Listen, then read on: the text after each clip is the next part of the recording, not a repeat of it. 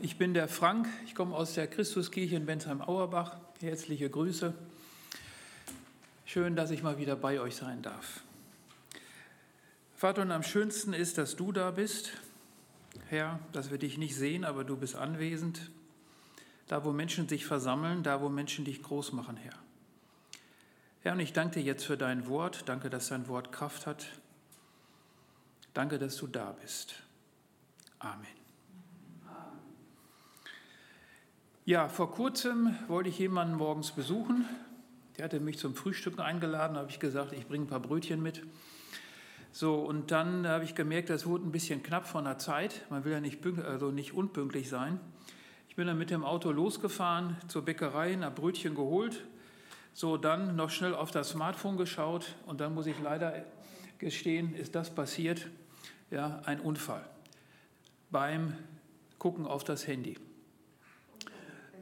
Jeder weiß, dass man das nicht machen soll, ich auch. Ist übrigens mein, ich bin jetzt 58 Jahre alt, mein erster Unfall.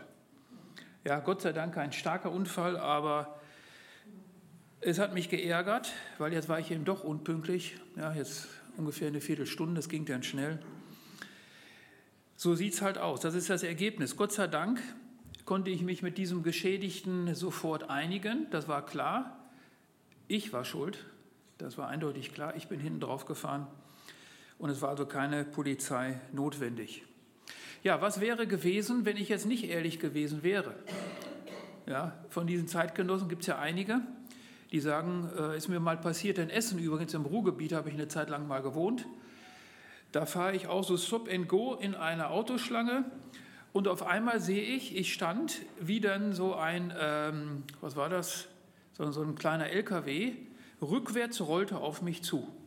Der hat irgendwie mit seinem Vordermann wohl geredet, hat nicht darauf geachtet, ist rückwärts gerollt, ist dann gegen mein Auto geknallt. Und das Schlimme ist dann, dann sind die beiden ausgestiegen und haben gesagt, ey, warum fährst du uns hinten drauf?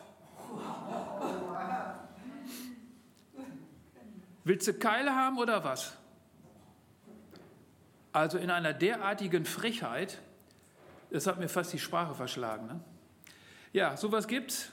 Also hier war die Schuldfrage klar. Was ist, wenn sie nicht klar gewesen wäre? Nun, dann könnte Folgendes, also müssen wir das mal anschalten, sorry. Dann könnte Folgendes notwendig sein, dass es zum Beispiel vor das Gericht geht. So, und dann braucht man jetzt noch einen Zeugen. Irgendjemand, der das gesehen hat gerade dann, wenn die Zeugenaussagen unterschiedlich sind. So und so ein Zeuge, der das gesehen hat, das ist jemand, der sagt dann vor Gericht, was er gesehen hat, gehört und erlebt hat. Der ist also nicht dafür da, irgendwelche Geschichten zu erzählen. Der ist auch nicht dafür da, zu erzählen, was ein anderer eventuell gesehen und gehört und erlebt hat. Nein, der Zeuge ist dafür da, selber zu sagen, was er gesehen hat und auch wegzulassen. Ja, nicht das Aufblühen oder sowas, auch Dinge wegzulassen, die da manchmal so kommen. Ja, aus der Fantasie, den Gefühlen, was auch immer. So, und ich komme jetzt zum Predigttext. Der Predigttext hat direkt damit was zu tun. Der steht in der Apostelgeschichte Kapitel 1, Vers 8. Aber ihr werdet Kraft empfangen, sagt Jesus, wenn der Heilige Geist auf euch gekommen ist und ihr werdet meine Zeugen sein, sowohl in Jerusalem als auch in ganz Judäa und Samaria und bis an das Ende der Erde. Wir haben also jetzt gerade Ostern gefeiert, jetzt kommt bald Pfingsten, ja, und dazwischen war die Himmelfahrt. Und das ist eigentlich ein Text, der ist in dieser Perikope, sagt man so schön, in diesem Textabschnitt drin. Ja, es heißt auch dann überschrieben Jesu Himmelfahrt. Und genau hier habe ich mal den Vers 8 rausgeholt. Und ich lese das nochmal vor. Aber ihr werdet Kraft empfangen, wenn der Heilige Geist auf euch gekommen ist. Und ihr werdet meine Zeugen sein, sowohl in Jerusalem als auch in ganz Judäa und Samaria und bis an das Ende der Erde.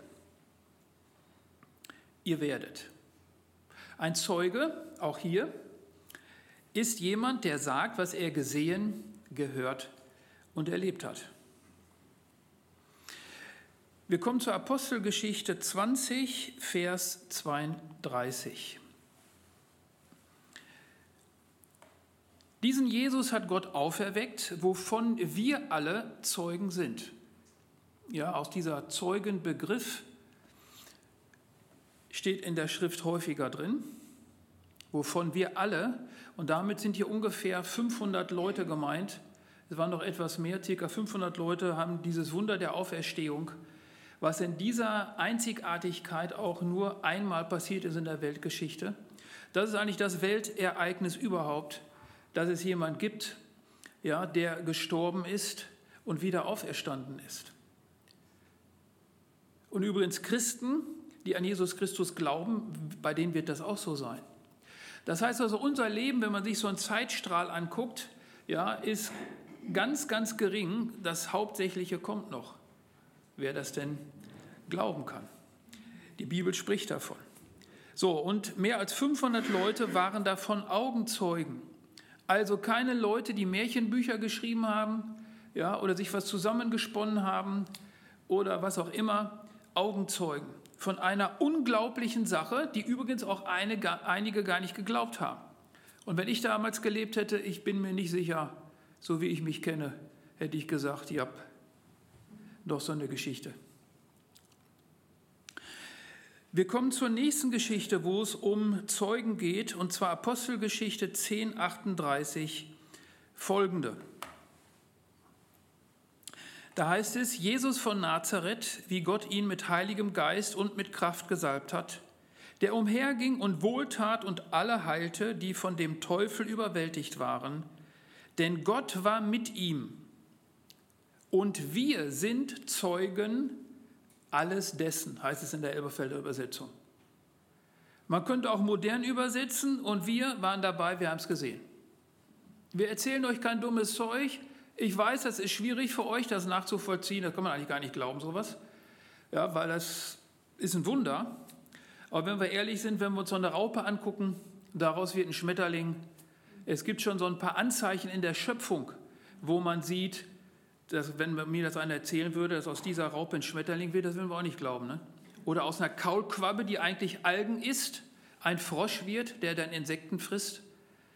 Also es gibt schon auch in der Schöpfung Anzeichen dafür, und wir sind Zeugen alles dessen. Sie waren dabei, mit den eigenen Augen gesehen. Und hier erfüllt sich übrigens auch das Wort Jesu, ihr werdet meine Zeugen sein. So, wie können wir aber Zeugen sein, wenn wir doch damals gar nicht dabei waren? Keiner von uns war dabei. Wir hören Predigten über die Auferstehung, über Jesus, es war keiner von uns dabei. So, und so kann ich natürlich jetzt Geschichten erzählen, dass Jesus einen Sturm gestillt hat. Kann man glauben oder nicht. Es gibt Theologen, die glauben es nicht. Zu denen gehöre ich übrigens nicht. Ja, ich glaube, dass das, was in der Schrift steht, stimmt. Und nur wenn wir das glauben, dann hat die Schrift auch Kraft. Obwohl auch das stimmt nicht ganz. Ich habe schon erlebt, wie ungläubige Menschen was von Jesus weitergegeben haben und es hatte Kraft. Also Gott macht manchmal Dinge, das ist schon sehr interessant. Ich könnte auch erzählen von 5000 Menschen, die mit Brot versorgt worden sind. Steht auch was in der Bibel von drin. Ich war aber nicht dabei. So, das ist nicht ein Zeuge sein, wenn ich davon erzähle, was andere mit Jesus erlebt haben. Es bringt auch nichts, wenn ich erlebe, was gerade bei Hillsong passiert, bei ICF, wie sich diese äh, Gemeinderichtung ausdehnt. Oder wenn ich erzähle, was in anderen Ländern alles passiert, das ist sehr ermutigend für mich persönlich. Ja, also das ist für mich immer wieder ermutigend, was passiert. Deshalb ist das wichtig. Aber auch hier habe ich kein Zeugnis gegeben. Ich war ja nicht dabei. Also Zeugen sagen, was sie selbst erlebt haben. Und jetzt kommen wir immer mehr so in diese Verdichtung hinein. Hast du letzten Monat etwas mit Jesus erlebt?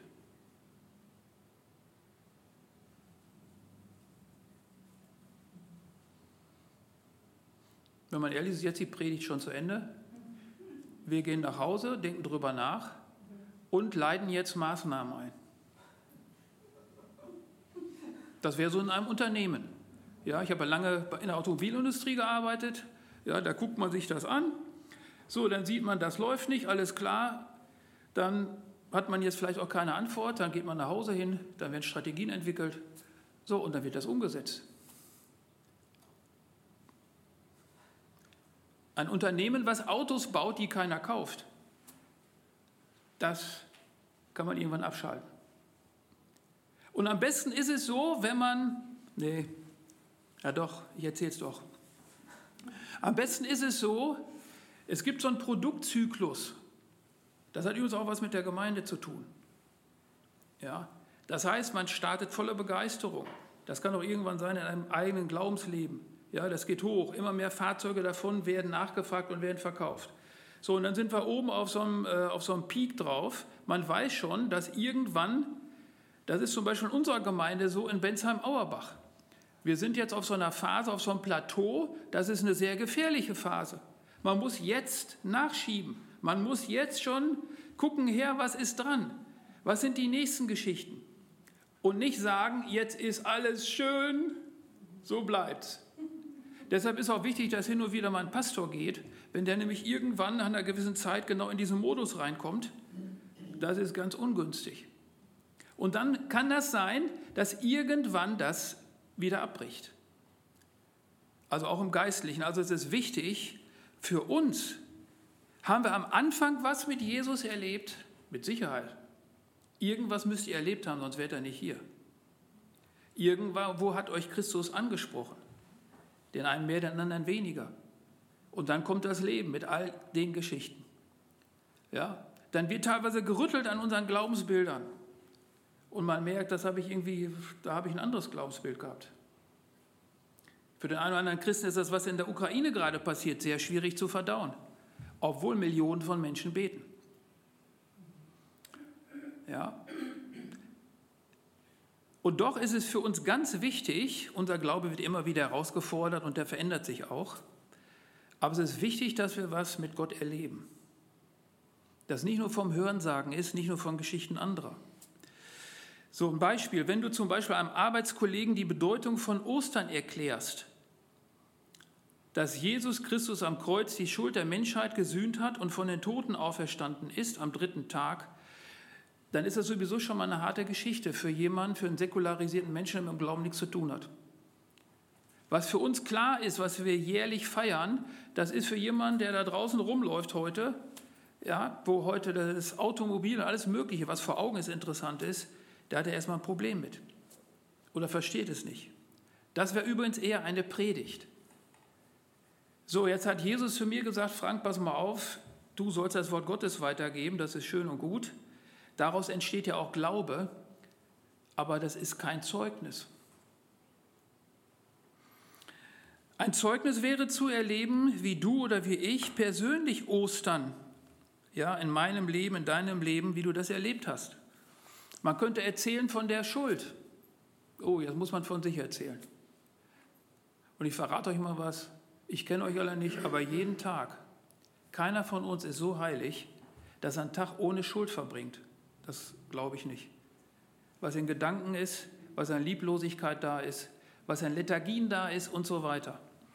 Also du könntest von deiner Schuld erzählen und wie Gott dir vergeben hat. Das wäre jetzt ein Zeugnis. Das hast du erlebt. Wenn du es denn erlebt hast. Du könntest davon erzählen, was das für Auswirkungen auf dein Leben hatte. Du könntest erzählen, so war ich früher und so bin ich heute. Die Geschichte hat nicht jeder. Menschen, die in einem christlichen Elternhaus aufwachsen, ich sage euch ganz ehrlich, hätte ich gar nicht gedacht, war bei mir nicht der Fall, die haben es manchmal schwer. Weil der eine oder andere weiß gar nicht so richtig, wo war denn vorher, wo war denn nachher. Aber wenn du zu solchen Leuten gehörst, sei dankbar. Ein weiser Mann hat mal zu mir gesagt, Frank, man muss nicht erst in eine Pfütze springen, um danach zu wissen, dass man dreckig wird. Ja, ich muss nicht, ja, das sind manchmal auch so Zeugnisse, wo Leute dann in der Pfütze noch rumsuhlen und da kommt ein Satz Jesus Christus. So, wie auch sei, Was war vorher, was war nachher?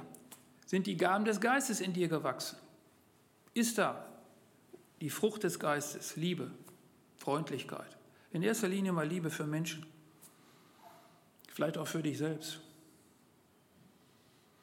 Das ist schon ein Prozess, der dauert das ganze Leben.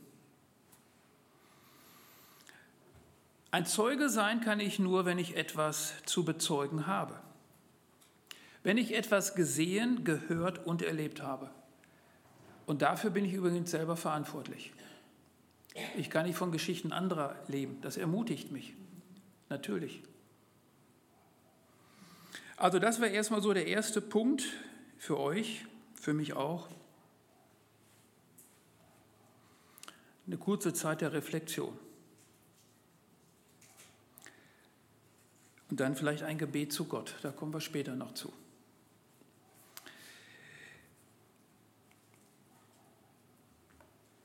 Haben wir Erfahrungen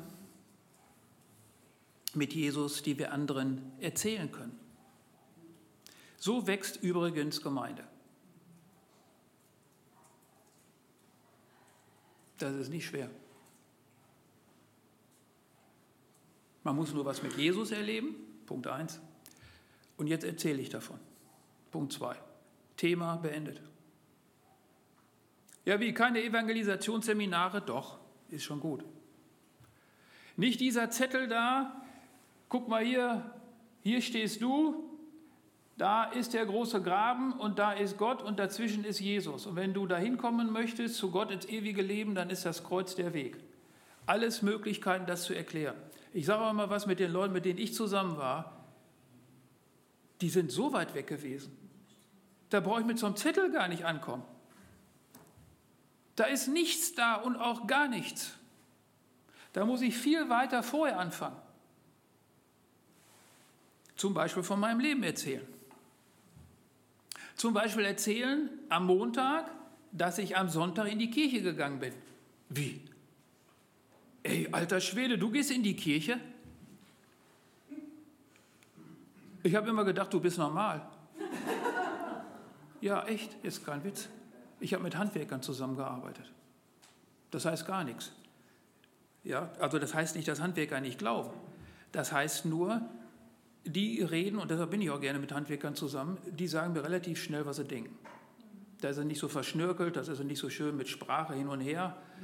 Und dann hat man irgendwann so, so ein Riesending und spürt doch irgendwie, wenn man den, die Unterscheidung der Geister hat, was er gerade gesagt hat. Ne? Der eine oder andere, der knallt dir das knallhart an den Kopf. Bupp, ein Satz.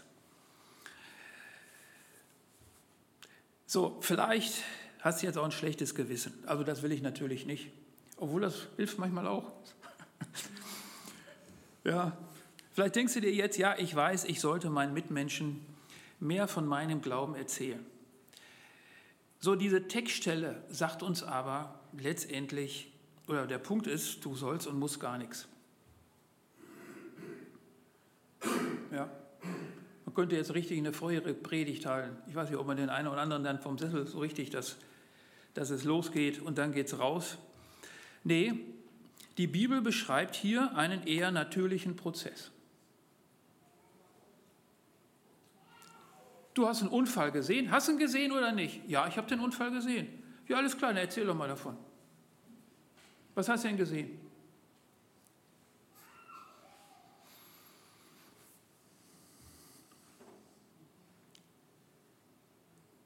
Es kommt im Regelfall keiner zum Glauben, wenn wir nicht davon erzählen. Und es wird auch ganz schwer, wenn wir nichts erleben.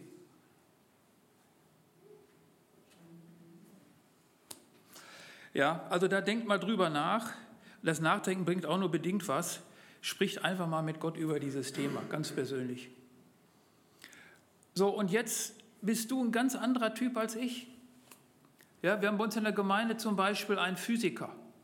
Wenn der von, von Gott spricht, das ist komplett anders, als wenn ich das mache.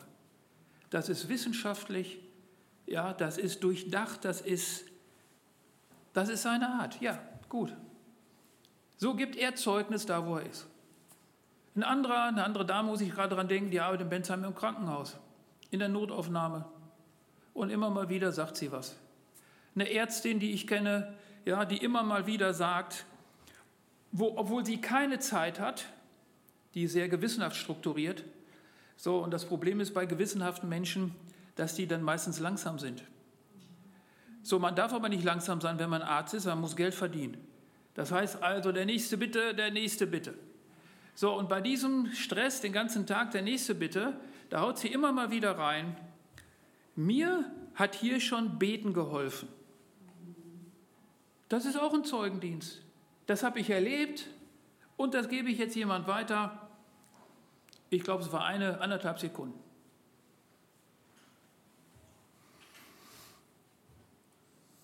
Ihr werdet meine Zeugen sein, ist also nicht wirklich ein Missionsbefehl. Du musst. Nee. Ihr werdet zeigt einen direkten Zusammenhang. Wenn ich gesehen, gehört und erlebt habe, dann werde ich auch ein Zeuge sein, dessen sein, was ich da gesehen habe. Nun, jetzt denke ich an einen Hauskreis gerade. Wir haben ganz, ganz viele Jahre immer Hauskreise gehabt. So, und ähm, da komme ich jetzt leider nicht mehr zu. Jetzt bin ich in vielen Veranstaltungen. Ja. Das ist gut. Aber nur Veranstaltung ist auch schlecht. Ja, wir brauchen noch ein bisschen Kontakt zu Menschen da draußen irgendwie. Das, das wäre nicht schlecht. So, und da habe ich dann diese folgende Frage hier gestellt, relativ am Anfang. Was hast du diese Woche mit Jesus erlebt?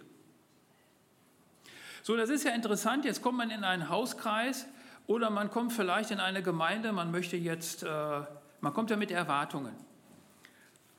Und die ist ganz, ganz unterschiedlich. Das haben wir jetzt in der Corona-Zeit erlebt. Manche Leute, die sind gekommen wegen Lobpreis, weil wir da gemeinsam gesungen haben. Wo das nicht mehr möglich war oder nur noch mit Maske möglich war, dann haben diese Menschen gelitten und der eine oder andere ist nicht mehr gekommen. Das wusste ich vorher gar nicht, dass das bei denen so stark ausgeprägt war. Bei anderen war es die Gemeinschaft. Und das ist uns jetzt bewusst geworden in der Gemeinde, das ist stärker als man denkt. Manche Menschen kommen einfach nur in die Gemeinde oder in Hauskreise, um Freunde zu finden. Die kommen gar nicht in erster Linie wegen Jesus, die kommen nicht wegen einer schönen Bibelarbeit, die möchten Freunde finden. Und letztens habe ich jemanden besucht, der sagt, Frank, ich bin einsam. Davon gibt es eine ganze Menge von Menschen. Dann haben sie alles, dann haben sie die tolle Exegese, die Predigt, Lobpreis, dann kriegen sie auch noch was zu essen. Aber wenn sich jetzt keine Freundschaften bilden, dann geht das vielleicht ein halbes Jahr oder Jahr und dann suchen sie wieder woanders.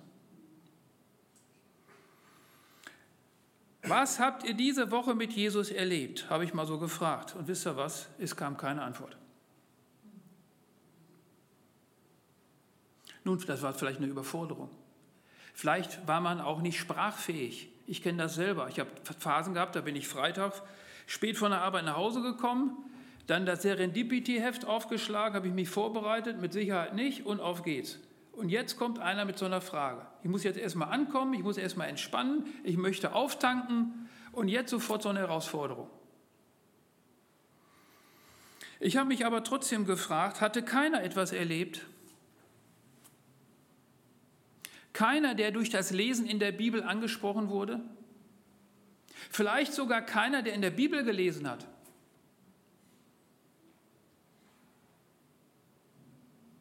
Keiner, der Vergebung seiner Schuld erfahren hat, vielleicht in dieser Woche. Keiner, der eine Gebetserhörung erfahren hatte und davon jetzt berichten konnte. Keiner, der Trost oder eine Ermutigung erfahren hatte. Keiner, der ein Gespräch über den Glauben an Gott geführt hatte. Und wenn es nur ist, mir hat Beten geholfen. Und wenn es nur ist, Gott segne sie. Wie ja, wie, Gott segne sie. Vielleicht kommt ein Gespräch, vielleicht auch nicht. Vielleicht wird auch nur was weitergegeben, wo derjenige, wo was, was auch immer.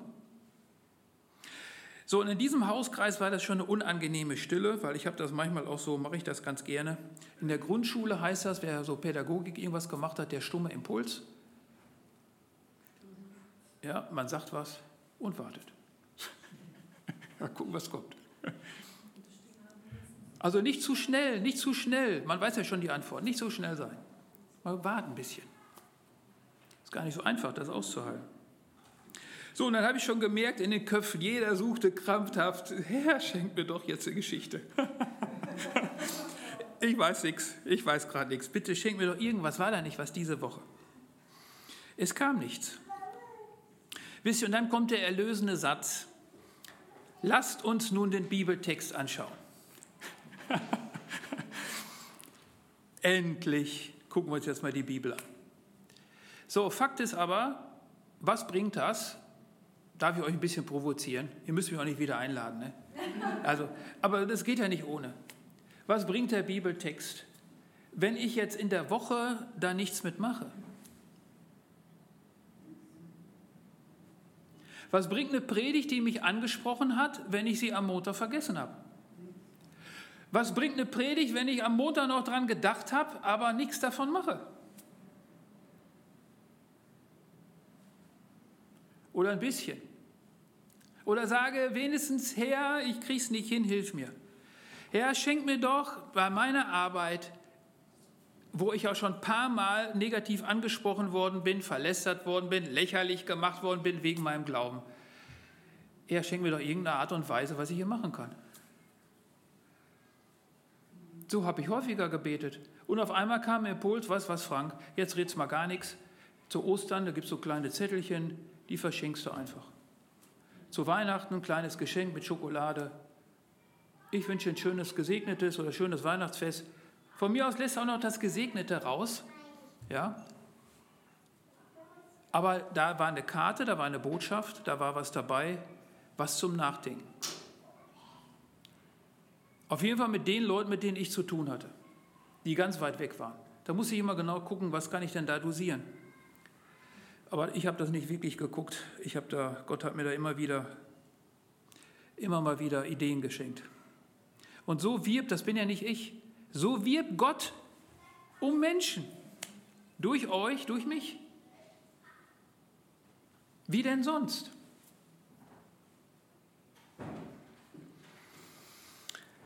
So im Nachhinein, glaube ich, war dieser erlösende Satz ein Fehler. Ich hätte nochmal nachhaken sollen. Ich hätte diese Stille ertragen sollen und hätte jetzt nochmal nachhaken sollen. Jesus wäre, glaube ich, nicht weitergegangen hätte gefragt, okay, ihr habt nichts erlebt, jetzt lasst uns doch mal drüber sprechen. Wie machen wir weiter? Was sind die nächsten Schritte? Möchtest du, dass es so bleibt? Ja, möchte ich. Okay. Das ist auch das Erschreckende am Christentum, es ist alles freiwillig.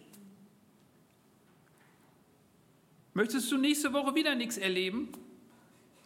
Mir geht es eigentlich ganz gut. So, warum ist das wichtig? Dass ich hier hätte nachhaken sollen, weil ich glaube, dass es sehr, sehr wichtig ist, dass wir eine Sehnsucht danach bekommen, was mit Jesus zu erleben. Und gerade dann, wenn wir schon länger im Glauben sind. Ich habe das auch noch heu bis heute nicht richtig ergründet, warum Leute, wenn sie gläubig werden, meistens begeistert starten. Und bei vielen, wirklich bei vielen, egal in welcher Gemeinde, das abebbt mit den Jahren und Jahrzehnten. Ich glaube, es ist wichtig zu beten und konkret etwas im Alltag zu erwarten, auch nächste Woche. Apostelgeschichte 1, Vers 8. Aber ihr werdet Kraft empfangen, wenn der Heilige Geist auf euch gekommen ist, und ihr werdet meine Zeugen sein, sowohl in Jerusalem als auch in ganz Judäa und Samaria und bis an das Ende der Erde. Hier ist noch ein Gedanke drin, ich komme jetzt fast zum Ende. Denn hier wird deutlich in diesem Text, wozu eigentlich der Heilige Geist gegeben ist. Also ohne Heiligen Geist gibt, geht es nicht. Ihr werdet Kraft empfangen. Und vielleicht merkt ihr das auch, eine gewisse Kraftlosigkeit. Und in manchen Gemeinden, die haben eine massive Problematik mit dem Heiligen Geist. Und das Interessante ist, gar, ist eigentlich, sie haben gar kein Problem mit dem Heiligen Geist, sondern mit dem, was sie damit verbinden. Dass dann Leute umkippen, dass dann Leute auf dem Boden rumzucken und Laute von sich geben und was weiß ich noch alles. Oder irgendwelche Prophetien, wo Gemeindespaltungen war, da kommt gleich eine riesen Klamotte von Erlebnissen, die alle negativ sind. Nun, wenn wir in die Heilige Schrift schauen, dann sehen wir zum Beispiel an dieser Textstelle, ohne Heiligen Geist bin ich kein Zeuge.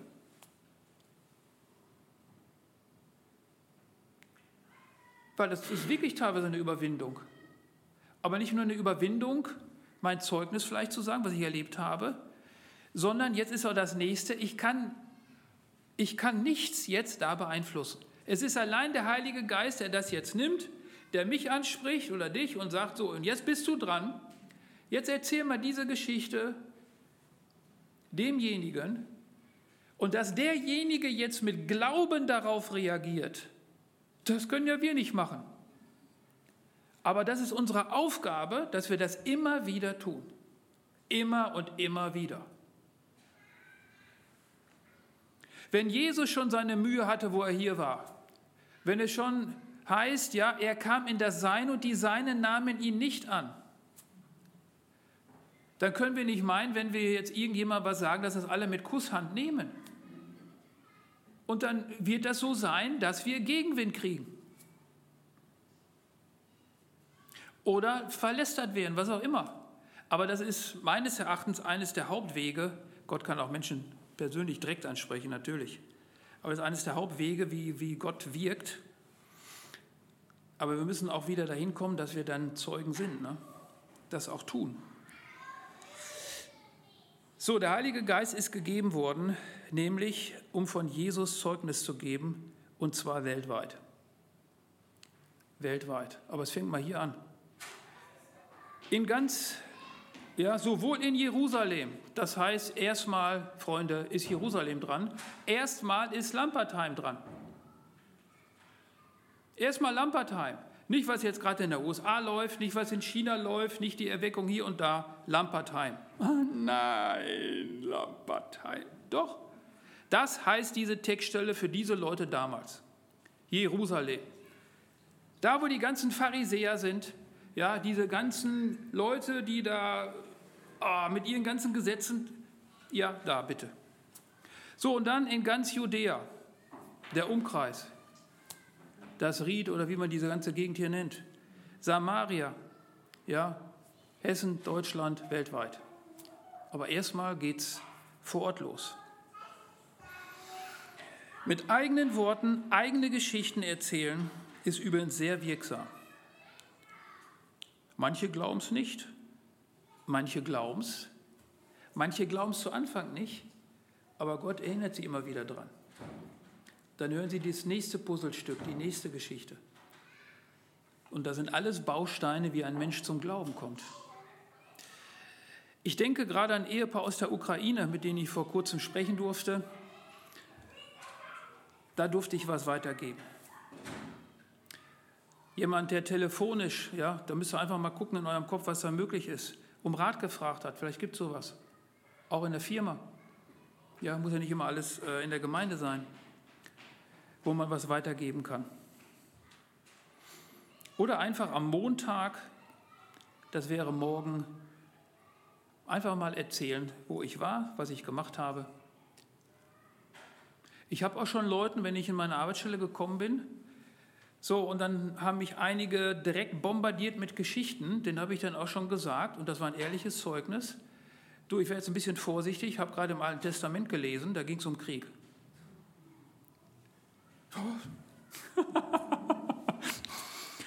Gut, das ist meine Art. Auf jeden Fall wissen Sie mal, ich habe im Alten Testament gelesen.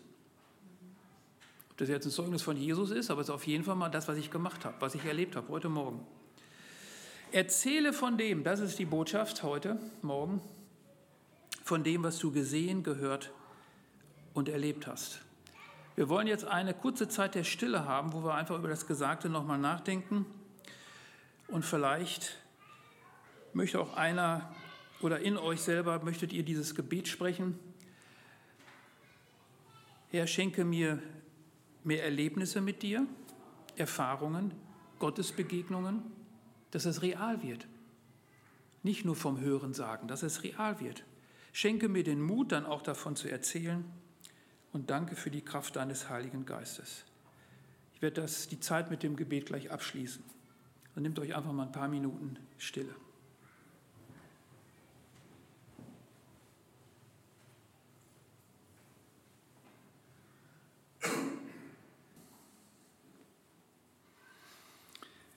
Vater, und hier sind wir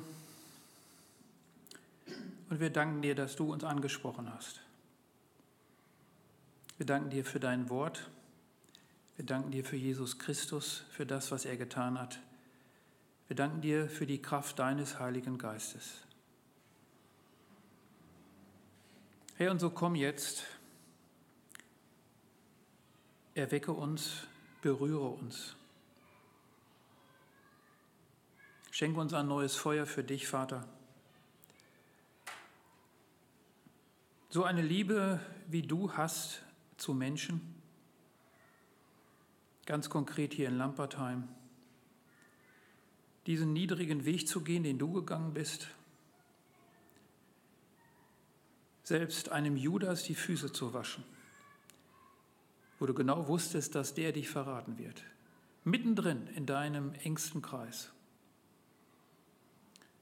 Herr, das ist übernatürlich und wir bekennen dir, dass wir das nicht können. Wir bekennen dir unsere Unfähigkeit, so zu lieben wie du. Vater, aber du sagst auch in deinem Wort, dass deine Liebe ausgegossen ist in unsere Herzen. Und so bitten wir dich jetzt von ganzem Herzen, dass wir das erleben dürfen im Alltag, genau in den Momenten, wo wir losgehen, wo wir den Mund auftun, wo wir Hand anlegen, Herr, dass du uns segnest mit deinen Augen für diese Welt, mit deinen Händen und Füßen für diese Welt, Vater. Danke, Vater, für diesen Tag. Amen. Ja, wem es möglich ist, bitte ich aufzustehen. Dankeschön.